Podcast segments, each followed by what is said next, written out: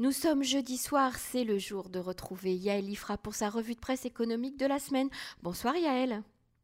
Bonsoir Emmanuel. Comment allez-vous Yaël euh, tout va bien, Emmanuel. On, essaye de survivre dans cette réalité politique un peu anxiogène, euh, mais il se trouve que l'économie reprend et euh, plein de sujets très intéressants et d'occasions de réformer un petit peu la société se présentent. Donc j'espère qu'elles seront saisies par le prochain gouvernement. Et qu'ils vous écouteront. Alors, pour notre premier sujet, euh, Yael, on a choisi de parler euh, des jouets. Alors, ça va intéresser euh, de tous les parents hein, en Israël qui achètent des jouets à leurs enfants dans différents types de chaînes de magasins ou de, ou de supermarchés qui vont rarement dans des petits magasins qui vendent des, des, jouets en bois ou des jouets artisanaux. Alors, il y a un vrai problème de normes et de conformité de, aux standards en Israël par rapport aux jouets, Yael.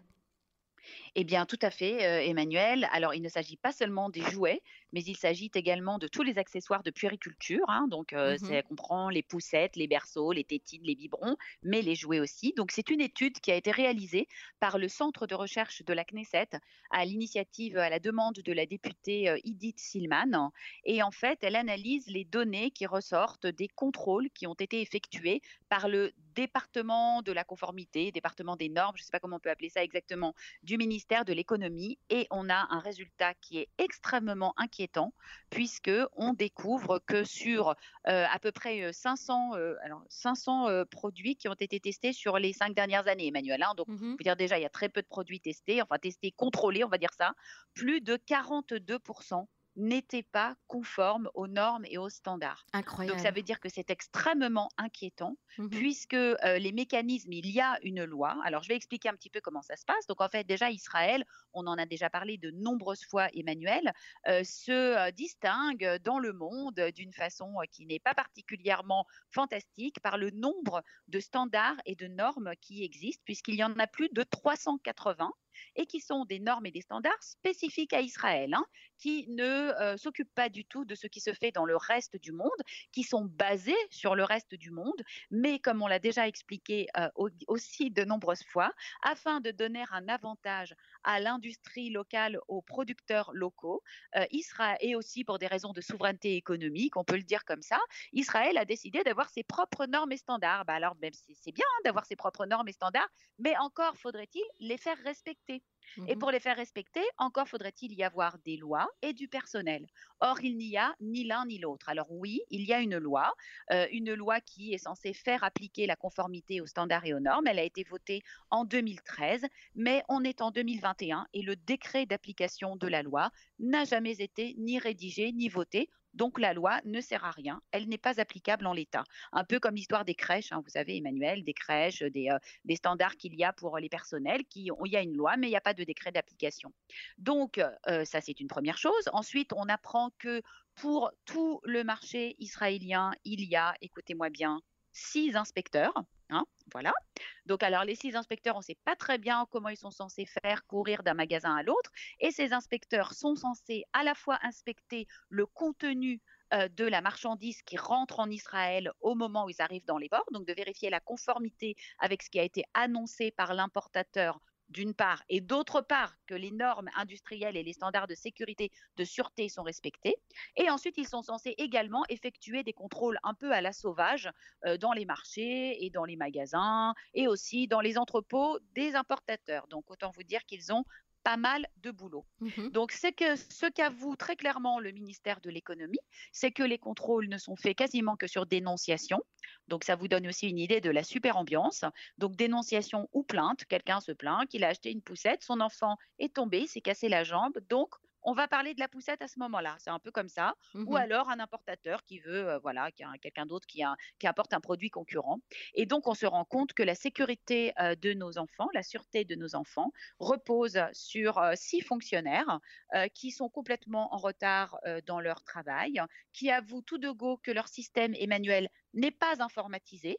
Hein, donc ils ne peuvent pas suivre derrière. Ah oui, oui, on est en 2021. C'est mmh la Startup Nation. C'est en J'ai du mal à vous croire, Yael, quand même. Ah oui, oui, moi aussi, j'étais stupéfaite quand j'ai lu, quand j'ai lu cet article et puis je me suis procuré l'enquête. Euh, le service de recherche de la Knesset est, est une des sources les plus euh, respectées en Israël pour son indépendance, pour son intégrité. J'ai beaucoup travaillé avec leurs chercheurs euh, quand, quand j'étais à la commission d'éducation et aux, autres commissions. Et, il faut reconnaître qu'elle aussi, elle a dit qu'elle a posé énormément de questions, qu'on ne lui a pas toujours répondu, qu'on lui répond Ah oui, 42% des produits, mais bon, ça veut rien dire puisqu'on ne contrôle que sur plainte. Donc ça veut dire que le reste est bien? Ben non, ça ne veut pas du tout dire ça, évidemment, c'est une interprétation. Donc euh, effectivement, euh, les parents peuvent se faire du souci et surtout, il y a toutes sortes de défauts qui ne sont pas particulièrement classés. Et comme l'explique une fois de plus la chercheuse du centre, ce n'est que lorsque euh, une affaire particulière fait les gros titres des journaux, comme par exemple il y a quelques années, il y a eu une affaire de bijoux pour enfants qui avait été importé et qui contenait du plomb. Hein, bon, voilà. on a donc, à ce moment-là, tout d'un coup, on s'est occupé d'interdire ces jouets. Donc, que se passe-t-il? Eh bien, comme ils ne sont pas assez nombreux et qu'ils n'ont pas d'effectifs et que le décret n'est jamais passé, eh bien, les normes et standards, un, ne sont pas respectés et deux, ne sont pas mis à jour. Or, dans le reste du monde, le monde développé qui nous entoure, les standards et les normes industrielles en particulier pour ce qui concerne la sécurité des enfants sont très très régulièrement mises à jour en fonction des, derrière, des dernières découvertes scientifiques, hein, comme mmh le bisphénol, comme les perturbateurs endocriniens, comme certains métaux qui peuvent euh, être à l'état de trace et qui peuvent quand même poser des gros problèmes. Mais en Israël, on est encore en train de courir derrière les standards d'il y a dix ans parce qu'on n'arrive pas à faire le travail. Donc, ils ne sont d'une part pas à jour et d'autre part pas appliqués. Donc, c'est deux problèmes. Hein. Si encore on appliquait les standards il y a 10 ans, peut-être qu'on pourrait écarter euh, euh, des, problèmes graves, mais ce n'est même pas le cas. Qu'est-ce qu'il faudrait faire, euh, Yael, pour, pour que ça change, justement? Eh bien, il faut urgemment euh, faire euh, voter le décret d'application de la loi. Il faut nommer, euh, il faut que la commission des droits de l'enfant, qui va s'occuper d'ailleurs de ce, de ce problème, s'attaque au sujet. Et je vais vous dire la même chose que d'habitude, Emmanuel. Il faut que les consommateurs, les parents, mmh les gens qui travaillent dans le domaine de la petite enfance et de l'enfance tout court, se mobilisent, exigent, boycottent les produits qui ne sont pas conformes. Il faut, comme dans tout pays développé, qu'il y ait des laboratoires d'analyse indépendants qui ne mmh dépendent pas du fameux fameux euh, Mahon Kanim du Centre des Standards, qui est également un gros lieu de corruption euh, et de blocage qui fait sans cesse, euh, qui travaille sans cesse, comme on dit, pour, pour l'un ou pour l'autre, c'est-à-dire qui est absolument biaisé.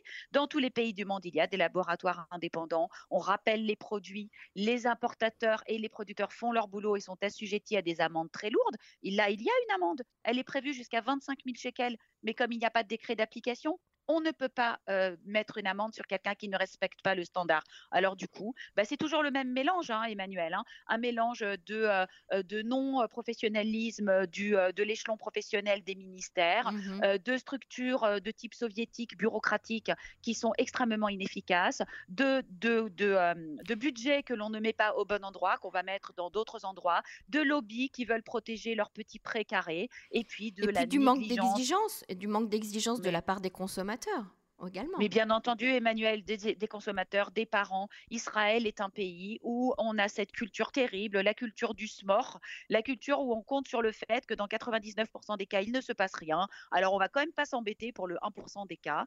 Alors, certains pays occidentaux peuvent être considérés comme en faisant trop du point de vue du principe de précaution. Mais en Israël, et en particulier pour ce qui concerne les enfants, je trouve personnellement très choquant, mais très choquant, cette espèce d'insouciance coupable qui quand même nous coûte des victimes. Vous savez qu'Israël est un des champions, entre guillemets, du monde des accidents domestiques parce que les enfants sont très souvent seuls, très souvent livrés à eux-mêmes. Alors si en plus on leur met entre les mains des objets qui ne sont pas sécurisés, qu'en est-il? Les parents qui ont des très nombreuses familles tant mieux pour eux. Je veux dire, c'est une joie d'avoir une nombreuse famille. Mais 10 enfants, c'est 10 enfants qu'il faut surveiller au même niveau. On ne mmh peut pas laisser un enfant de 10 ans s'occuper d'un enfant de 3 ans en espérant qu'il aura le même degré. Et en fait, finalement, c'est cette espèce de, truc où on laisse faire et puis on espère que tout va bien se passer.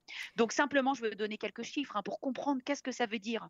En Israël, euh, donc là, en 2021, sur les contrôles qui ont été faits par le ministère de l'économie, 37% des poussettes, soit plus d'un tiers, sont non conformes elles contiennent des matériaux inflammables ou des matériaux toxiques, elles ont des défauts dans le harnais qui peuvent mener à la chute des enfants, elles ont des défauts dans l'armature qui font que quand on les plie, on peut se faire mal, elles ont des petites pièces avec lesquelles les enfants peuvent s'étouffer. Pareil pour les liquages, pour les berceaux, pour les matelas, tout ça, c'est un tiers, un objet sur trois est non conforme, comprend tous les défauts que je viens de vous dire, l'un ou l'autre évidemment. Hein. Alors les jouets, un, jouet sur quatre est dangereux, les jouets d'activité. Il y a des substances dangereuses, des problèmes de sécurité, des problèmes de stabilité, des petites pièces, les portes tétines, un sur cinq. Problème avec les trous pour l'air qui fait que le bébé peut s'étouffer. Problème de longueur et de largeur qui fait que la tétine est trop longue, par exemple, peut aller au fond de la gorge de l'enfant, lui causer des vomissements, qui peut faire qu'il va s'étouffer.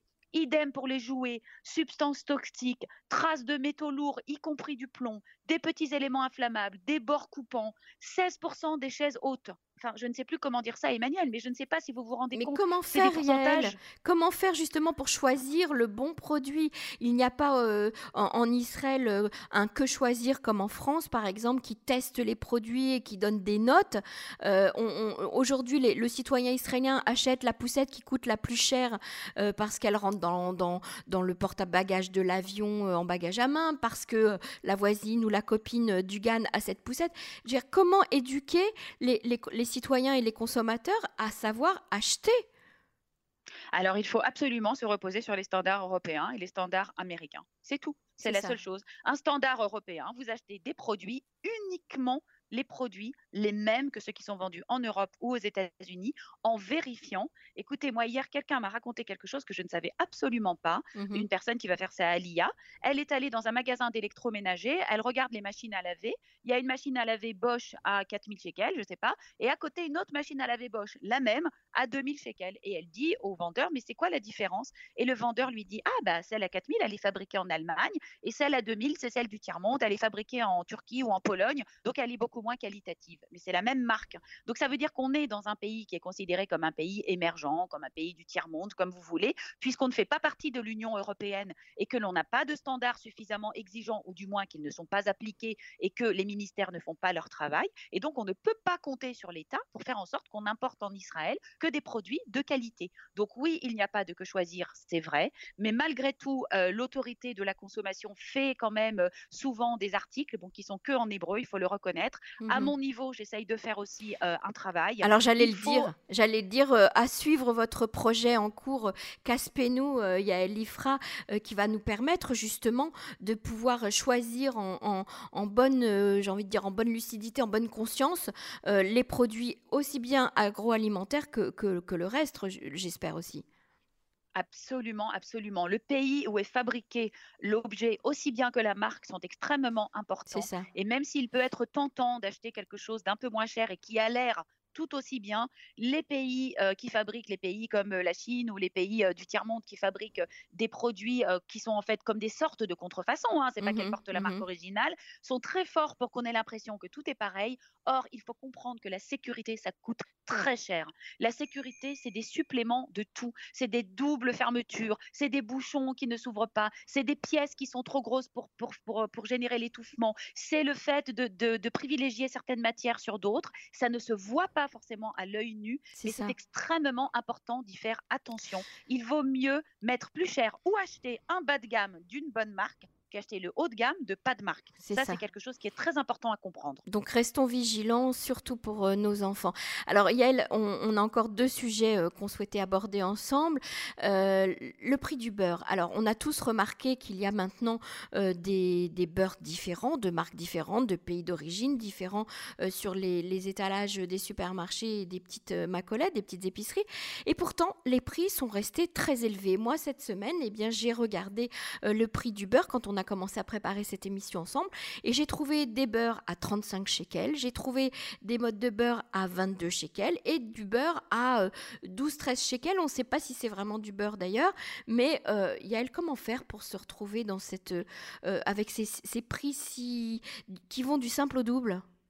Ah oui, alors c'est vraiment incroyable cette histoire du beurre. Bon, c'est un des sujets que j'ai suivi avec le plus de d'assiduité depuis deux ans. Donc c'est un mmh sujet que je connais très très bien. Et il y a une semaine est paru dans Calcaliste un article passionnant de, de la journaliste Nourit Kadosh qui en fait refait l'histoire de toute cette dérégulation du beurre et replace chaque élément dans son contexte de façon implacable et montre en fait comment les consommateurs israéliens ont été finalement l'objet d'une sorte de, euh, je ne dirais pas de complot, mais euh, d'opérations organisées euh, de façon collective et par les producteurs locaux et par les importateurs, de façon à, d'une part, faire sauter euh, la supervision des prix du beurre par le ministère des Finances et le ministère de l'Agriculture, et d'autre part, maintenir les prix à un niveau élevé. Alors, je ne vais pas tout raconter, mais on se souvient que d'une part, il y a eu, euh, il y a deux ans, cette pénurie qui a été organisée artificiellement, hein, ça je l'ai expliqué plusieurs fois, par les laiteries Tnuva et Tara, mmh afin de protester contre le fait que le prix du beurre auquel elles, les laiteries, devaient acheter le lait pardon, le prix du lait qu'elle devait payer aux, euh, fermiers euh, ne cessait d'augmenter parce que les fermiers constituent un lobby extrêmement puissant, mmh alors que le ministre des Finances de l'époque, Moshe Carlon, étant en campagne électorale, refusait d'augmenter le prix des supermarchés et donc sommait ces laiteries d'absorber donc l'augmentation pour elles de leur matière première qui est donc le lait. Donc elles ont organisé de façon artificielle une pénurie tout en tout simplement en cessant de fabriquer du beurre et donc, tout d'un coup, il n'y a plus de beurre sur les étagères. Au début, il y a une espèce de campagne complètement ridicule qui a été menée par Tnuva en disant qu'il y avait de la maintenance sur les lignes de production, que la machine à faire le beurre était en panne. Enfin bon, ils prennent vraiment les gens pour des imbéciles. Mmh Tara a carrément arrêté de fabriquer du beurre et donc on s'est retrouvé avec des étagères vides. Ça, c'était l'acte 1. Bon, ça, ça avait été fait par les laiteries pour que le gouvernement, le ministre des Finances, accepte d'augmenter le prix de vente du beurre et qu'elles puissent récupérer leur marge. Donc cela n'a pas été fait, mais par contre, le ministère des Finances a saisi ce prétexte en disant "Eh ben, on va libérer l'importation de beurre." Très bien. Acte 2. Le beurre importé arrive avec donc une exemption de taxes douanières, puisque je rappelle qu'en Israël, pays très moderne, il faut donc payer des taxes douanières très élevées pour avoir le droit d'importer du beurre, hein, produit quand même faut vraiment protéger. Et donc, du coup, ce beurre était euh, vendu au prix supervisé par des importateurs qui eux-mêmes, au bout d'un moment, se sont dit Ah, bah, c'est pas marrant, pourquoi euh, on n'a qu'à pipoter que pour nous, ça vaut pas le coup d'importer du beurre de l'étranger mmh. et de le vendre au prix supervisé, ce mmh qui n'était pas vrai du tout, hein, c'était tout à fait valable. Et donc, ils sont allés se plaindre. Alors, le ministère euh, qui se trouve avec le, la pénurie de beurre de l'autre côté de Tara et de Tnuva a été obligé de céder en disant Oui, enfin, c'est pas tout à fait le même beurre, il est quand même différent, il a des ferments lactiques, et puis les vaches, elles sont en pâturage, enfin, des trucs inouïs pour permettre d'augmenter le prix. Et donc, que se passe-t-il? Pénurie de beurre local d'un côté, pendant que Tnuva et Tara utilisent la graisse du lait pour faire des fromages qui ne sont pas supervisés et sur lesquels ils gagnent plein d'argent, et de l'autre côté, importateurs qui obtiennent des prix plus élevés. Donc, logiquement. Qui se fait avoir entre les deux Le consommateur, comme d'habitude. Ah, évidemment Évidemment. Et donc, nous, on attendait, moi, j'attendais patiemment, beaucoup. Finalement, on a fait sauter complètement les taxes douanières et pour autant, les prix n'ont pas baissé, mmh puisque ce que j'ai. Donc, aujourd'hui, donc, la situation, c'est qu'il y a plein d'entrants, il y a plein de beurre, mais ils sont tous chers, c'est vrai. La supervision du beurre ne s'est pas arrêtée et le beurre est réapparu sur les étagères. Il n'y a plus de pénurie. Mais par contre, il y a la commission des prix, euh, la fameuse commission des prix qui est censée évaluer euh, la viabilité économique de la fabrication d'un produit, qui a décidé que oui, peut-être quand même, il faudrait arrêter la supervision. Et ce qu'on comprend, Emmanuel, j'en termine très rapidement, c'est qu'il y a en Israël un consensus qui est de peser sur la conscience du consommateur. C'est-à-dire mmh qu'au fond, ce qu'on veut vous faire comprendre, Emmanuel, c'est que le beurre, ça doit coûter tant. Et vous, vous devez accepter cette idée-là. Vous devez accepter que pour 3 shekels 90, soi-disant le prix supervisé, on ne gagne rien, exactement comme l'histoire du pain, hein, dont j'ai prouvé euh, que euh, le prix de revient était de 2 shekels et non pas de 5 shekels. Et donc, on veut vous dire, et on veut que vous, vous pensiez que le beurre, c'est pas possible que ça coûte moins que 4, 5, 6 shekels pour les 100 grammes, donc 12 shekels pour les 200 grammes. Mmh Ce n'est pas vrai, puisqu'évidemment, dans le monde entier, le beurre coûte beaucoup moins cher, qu'il y a une baisse des cours mondiaux du beurre depuis 2018. Et donc, en fait, sur cette base-là, tout le monde travaille. Comme on dit, on travaille sur vous. C'est l'expression en hébreu.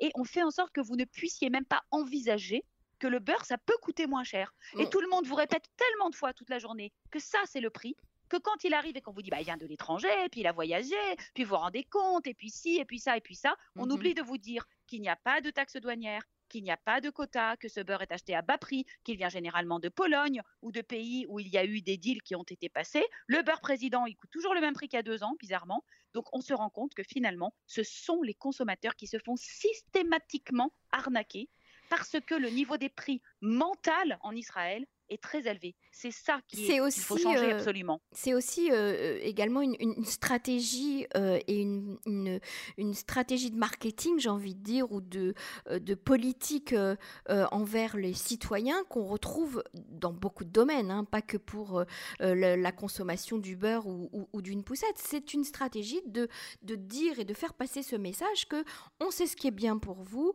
c'est comme ça et c'est pas autrement. Le prix du beurre est de temps et, et, et si vous voulez vraiment manger du beurre, et ben voilà le prix que vous devez payer. On a le sentiment qu'en Israël, ça marche souvent comme ça.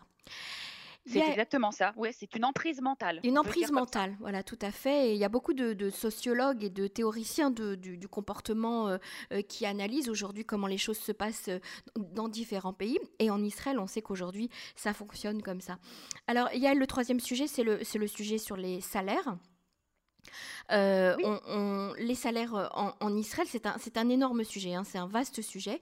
Euh, c'est qu'est-ce qui se passe au niveau des salaires? Est-ce que la, le rapport qui est, qui est sorti hein, de, du, responsable des salaires montre, montre un certain nombre de choses et, et surtout qu'il n'y a pas de mobilité en fait sur le marché du travail Exactement, comme toujours. Donc, on se trouve dans un système où la planification de l'État euh, ne joue pas forcément pour la sécurité des plus faibles. Hein, on va le dire ça de façon très, euh, très délicate. Et mmh donc, comme chaque année, Kobi Barnatan, qui est donc le responsable des salaires publics hein, au ministère des Finances, publie son rapport qui est toujours passionnant qui nous donne une photographie euh, des classes sociales en Israël et des places euh, des, des, différents euh, acteurs du monde du travail. Donc ce n'est pas le, le, rapport qui concerne la fonction publique, mais c'est le rapport qui se concentre sur tout ce qui, toutes les personnes qui sont payées via des sociétés ou des organismes qui sont financés par l'État, c'est-à-dire les collectivités locales, mais aussi les hôpitaux,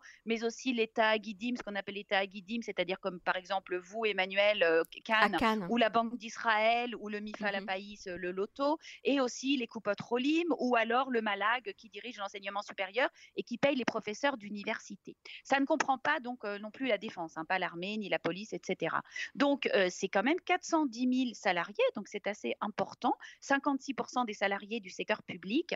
Donc je passe sur euh, les détails, mais juste simplement il faut comprendre que à l'intérieur des groupes qui sont qui constituent tous ces salariés il y a des inégalités extrêmement fortes. Bon, d'abord, on peut dire que euh, le, euh, le, coût salarial de tous ces salariés-là, c'est de 83 milliards de shekels par an, donc ce n'est mmh pas rien, mmh avec une augmentation euh, très importante des salaires qui ont augmenté de plus de 48%, de 28% pardon, sur les, sur les dix dernières années. Donc ça veut dire des, des hausses de salaires qui sont assez importantes. Mmh bon, il y a toute une espèce de caste de hauts salaires qui sont tous ceux qui sont les, les, les membres des conseils de direction, des gens qui sont au niveau de directeur général, etc. Donc qui eux ont des salaires énormes et où ce sont évidemment euh, euh, il y a quand même une disparité, oui, de salaire au sein même des, de, de ces taguides, oui. Mmh énorme, bien entendu. Les femmes sont beaucoup moins représentées. Euh, ils ont des salaires très, très importants. Mais ce n'est pas tellement euh, le plus intéressant. Ce qui est intéressant, c'est de savoir, par exemple, euh, que pour le système de santé, donc je sais que c'est pas très populaire de le dire, mais Kobi Barnatan nous rappelle que la plupart des médecins donc, sont employés dans des coupottes mais aussi dans des hôpitaux. Et il nous rappelle que le salaire moyen d'un médecin en Israël est de 39 900 shekels, hein, voilà, et qu'il a augmenté durant les dix dernières années, mmh brut absolument, et qu'il a augmenté durant les dix dernières années de 37% Hein. Donc les médecins mmh vont re-réclamer des augmentations de salaire cette année parce que leur accord de branche a expiré l'année dernière et que les négociations commencent. Et vous allez voir qu'ils vont de nouveau employer la méthode forte.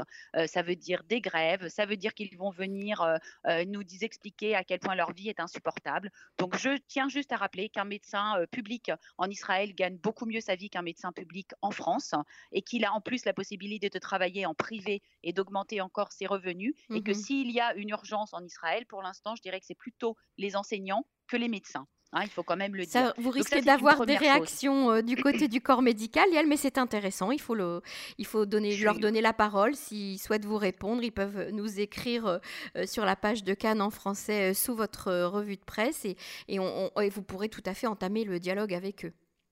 Ils peuvent, et tout à fait, je suis bien d'accord. Après, euh, Kobe Barnatan, je pense qu'il a les bonnes données, vu qu'il travaille un petit peu au ministère des Finances, et les faits sont têtus et les chiffres aussi. Donc c'est vrai qu'il euh, ne faut pas oublier euh, qu'en Israël, ces professions sont des professions qui sont très valorisées, et tant mieux, mmh mais que ça coûte très cher à notre système de santé. Alors également, il, se, il pointe, bon ça se rapidement, il pointe la manque, le manque de pharmaciens en Israël. Hein. on en avait ah déjà parlé, il n'y a mmh qu'une seule université qui forme des pharmaciens en Israël. leur salaire moyen 18 000 shekels par mois, donc un, salaire correct, mais il n'y en a tout simplement pas assez. Et 40% des pharmaciens en Israël ont fait leurs études à l'étranger et en particulier en Jordanie, puisque 40% des pharmaciens sont euh, d'origine, euh, sont des, des, euh, des, Arabes israéliens. Donc il faut absolument augmenter le nombre, le quota des pharmaciens, peut-être aussi leur salaire. Mmh oui, oui, c'est une profession en pénurie, c'est très étonnant. Et puis évidemment, je continue avec quelque chose de très intéressant qui est le manque de mobilité. Alors, je passe hein, sur le salaire des salariés des ports, 33 000 shekels par mois en moyenne quand on travaille au port, 50 000 shekels par mois quand on travaille à l'aéroport. Bon, enfin voilà, évitons euh, tous ces abus dont tout le monde connaît euh, euh, les, problématiques. C'est bien pour ça qu'on est en train de construire deux ports privés en Israël. Il n'était tout simplement pas possible de continuer. Vous avez vu les problèmes énormes qu'on a eus durant les derniers mois de blocage des ports. Eh bien, ce sont mmh ces mêmes salariés qui bloquent le port, ceux qui gagnent 40, 50 000 shekels par mois. Alors, par contre, ce qui est très intéressant et que Kobi Barnatan nous pointe, c'est que seul un tiers des salariés des sociétés d'État ont moins de 5 ans d'ancienneté, contre deux tiers dans le secteur privé. Mmh Alors c'est là qu'on se rend compte que euh, la mobilité les, incitations à travailler mieux, les incitations à la productivité sont extrêmement faibles parce que ces emplois sont des rentes de situation. Du fait de la sécurité de l'emploi, du fait des mécanismes de type syndicaux qui font qu'on euh, augmente de salaire à l'ancienneté qu'on voit également dans le, dans le corps enseignant, hein, Emmanuel. Hein. Mmh un prof âgé gagne euh, au moins le double du salaire d'un jeune prof, ce qui est complètement aberrant. Eh bien, les gens ne bougent pas ils rentrent et ils restent jusqu'à la fin de leur carrière. Donc, ils ne sont ni incités à travailler bien, ni incités à gagner en productivité, ni incités à se développer, à changer de métier. Et effectivement, cela coûte très cher au marché israélien en termes d'inefficacité et de manque de productivité. J'ajoute qu'Israël est, à ma connaissance, le seul pays du monde où on paye les salariés quand on informatise le lieu de travail il faut comprendre que la Histadrout exige à chaque fois qu'on informatise un service de compenser les salariés mmh pour les pertes futures d'emploi qu'il va y avoir parce que vous comprenez, quand on met un ordinateur et qu'il n'y a pas un petit carnet, alors peut-être qu'il y aura cinq personnes au lieu de 20. Donc on les paye pour ça, hein, les salariés. Voilà. Mmh donc Mais ça veut dire que il y a elle, euh, par exemple, au Tagui d'Achidour, donc euh, dans le service de radiodiffusion euh, israélienne, il y a eu des, des, ruptures d'emploi. Enfin, des, ils ont licencié énormément de monde quand on est passé de Col Israël à, à, Cannes. Donc, en fait, les salaires ne bougent pas, la mobilité est très lourde, mais en même temps, on, on diminue la masse salariale. Absolument, Emmanuel. Kobi Barnatan pointe que 40% des salariés euh, ont, été, euh, ont été écartés, ont été virés, hein, on peut le dire comme ça, lorsque, euh, lorsque Col Israël s'est transformé en Cannes, et vous avez tout à fait raison, sans pour autant qu'il y ait des gains de salaire qui aient été faits. Mais vous comprenez bien que les gains de salaire en Israël ne se font qu'à la force, mmh que tout ce que connaît le marché israélien, c'est la grève. Et je pense que si vous faisiez comme à France Inter des jours et des jours et des jours de grève avec de la musique en boucle, eh bien peut-être que les salariés de Cannes pourraient faire reconnaître que leurs salaires ne sont pas à la hauteur du travail qu'ils font, alors que la moindre secrétaire dans un port gagne 25 ou 30 000 shekels par mois, mais que si le port est bloqué, plus aucune marchandise ne rentre, alors on a très peur. C'est la même chose pour l'aéroport. Donc effectivement, vous avez raison, et se, et et se préposer au salaire pointe ce problème de culture. Il dit qu'il faut absolument mettre en place des ponts, encourager les gens à changer de travail, les encourager à aller vers des, euh, vers des gains de compétences. Et tant que cela ne sera pas fait, eh bien, le marché sera prisonnier d'un petit nombre de salariés qui ont du pouvoir et de la force et qui un peu par euh, capillarité, font peur à tous les autres. Vous comprenez? C'est-à-dire, on voit ce que gagnent les uns. Mmh alors, les autres se disent déjà, moi, je suis moins bien. Alors, si je bouge de ma chaise, alors qu'est-ce qui va se passer? Et puis, il y a aussi que les gens ne sont pas forcément hyper compétents, il faut le reconnaître. On ne leur donne pas les outils. L'État d'Israël n'investit pas suffisamment. Mais une fois de plus, comme je vous le dis, quand ils investissent, il faut qu'ils payent. Donc, c'est un double coût. Très bien. C'est complètement mmh fou. C'est toute une culture du travail qui doit très changer clair. en Israël. Mmh Et je rappelle que ce mois-ci, très intéressant, le magazine Le Marqueur a fait sa une sur deux économies, deux mondes du travail, deux types de salariés, les deux Israël. Eh bien là aussi, ça en est encore une illustration assez frappante. Merci beaucoup Yalifra pour toutes ces informations. Si vous souhaitez bien sûr continuer euh, à vous informer, je vous invite à vous rendre sur la page Facebook de Yalifra euh, et suivre son projet Caspenou chaque semaine. Elle nous dévoile euh, les coulisses d'un produit de consommation.